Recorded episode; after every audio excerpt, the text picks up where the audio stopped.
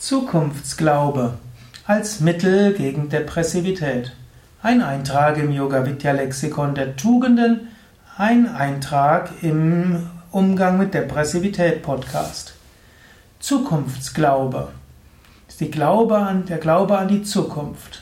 Zukunftsglaube heißt, dass du glaubst, langfristig wird alles sich gut entwickeln. Zukunftsglaube heißt ja, langfristig wird es sich gut entwickeln. Ich wiederhole mich, aber das ist auch manchmal gut. Zukunftsglaube geht davon aus, ja, was jetzt ist, das ist nur etwas, was ein Schritt in die richtige Zukunft ist. Zukunftsglaube sagt zum Beispiel, ja, auf diesem Planeten Erde ist noch vieles möglich.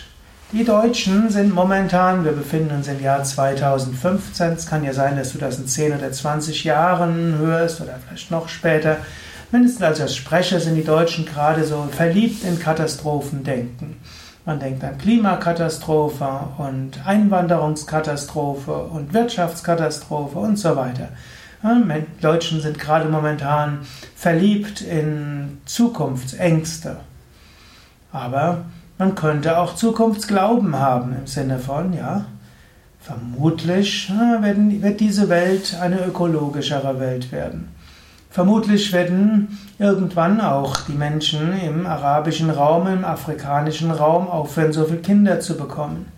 Vermutlich wird das Bevölkerungswachstum langfristig weniger werden. Und vermutlich braucht man auch keine Angst zu haben vor Überalterung, wenn Menschen älter werden, dann sind sie auch weniger bereit für Kriege, sie sind etwas gemütlicher, sie sind etwas friedfertiger. Die große Chance, alle Kriege auf diesem Planeten künftig zu eliminieren, beruht ja unter anderem darauf, dass die Menschen älter werden. Ein 60-Jähriger will nicht mehr in den Krieg ziehen.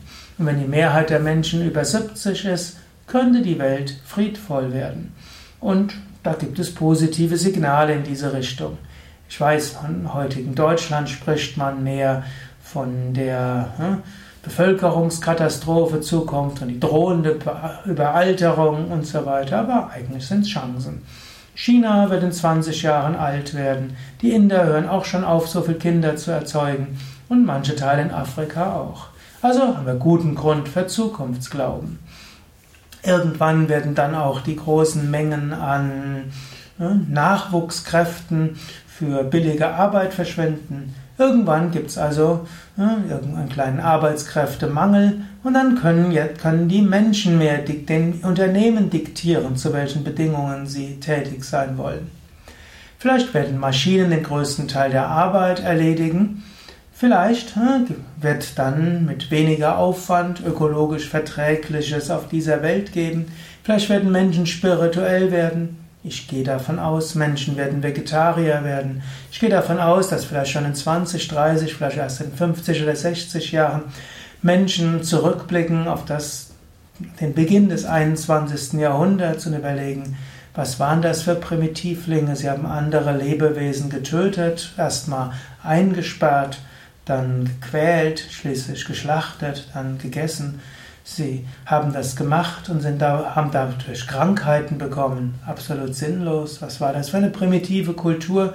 So wie wir heute auf die ja, Borneo Kopfgeld oder Kopfjäger zurückschauen, wo es ja im 19. Jahrhundert gab es ja tatsächlich auf Borneo Stämme, die bewusst andere gejagt haben, um sie umzubringen, das Fleisch zu essen und dann die Köpfe über dem Feuer schmoren zu lassen, um dann solche Schrumpfköpfe an den Eingang ihrer Hütten zu tun. Finden wir heute irgendwie ja, grausam, dass Menschen so etwas gemacht haben.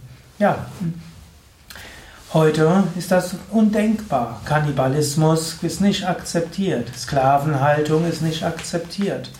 Auch Krieg als legitimes Mittel, um den Machtbereich zu vergrößern, ist auch nicht mehr akzeptiert. Vieles hat sich schon positiv entwickelt. Es gibt also auch gute Gründe, Zukunftsglaube zu haben, dass auf dem Planeten Erde Dinge sich gut entwickeln könnten. Aber es gibt einen anderen Zukunftsglauben, der mir persönlich wichtiger ist. Nämlich, langfristig gesehen werden wir alle die Gottverwirklichung erreichen. Langfristig werden wir alle die Erleuchtung erlangen. Jede Erfahrung ist hilfreich. Jede, an jeder Erfahrung können wir wachsen. Jede Bemühung ist gut. Und selbst wenn wir eine Phase haben, wo wir uns nicht bemühen können, wir lernen und wir wachsen. Wir können gar nicht anders als lernen und zu wachsen. Und selbst wenn man irgendwann Alzheimer hat, auch diese Erfahrung ist eine wertvolle Zwischenmensch, also menschliche Erfahrung. Es ist eine andere Art des Menschseins. Die Seele bekommt auch das mit.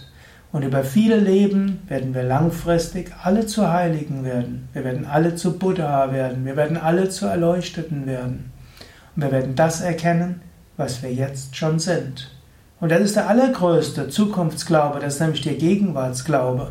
Die Bewusstheit, schon jetzt sind wir eins. Schon jetzt sind wir verbunden. Schon jetzt gibt es ein einziges Selbst. Mehr Informationen über Yoga und Meditation und eben auch über Vedanta, diese Philosophie der Einheit, findest du auf unseren Internetseiten auf www.yoga-vidya.de.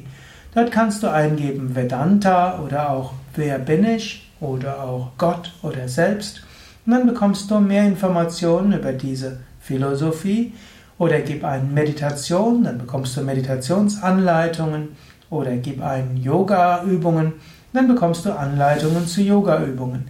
Oder wenn du einen Yoga-Lehrer suchst, Yoga-Zentren, Yoga-Seminarhäuser oder die Möglichkeit zu Yoga-Ferien, all das findest du auf www.yoga-vidya.de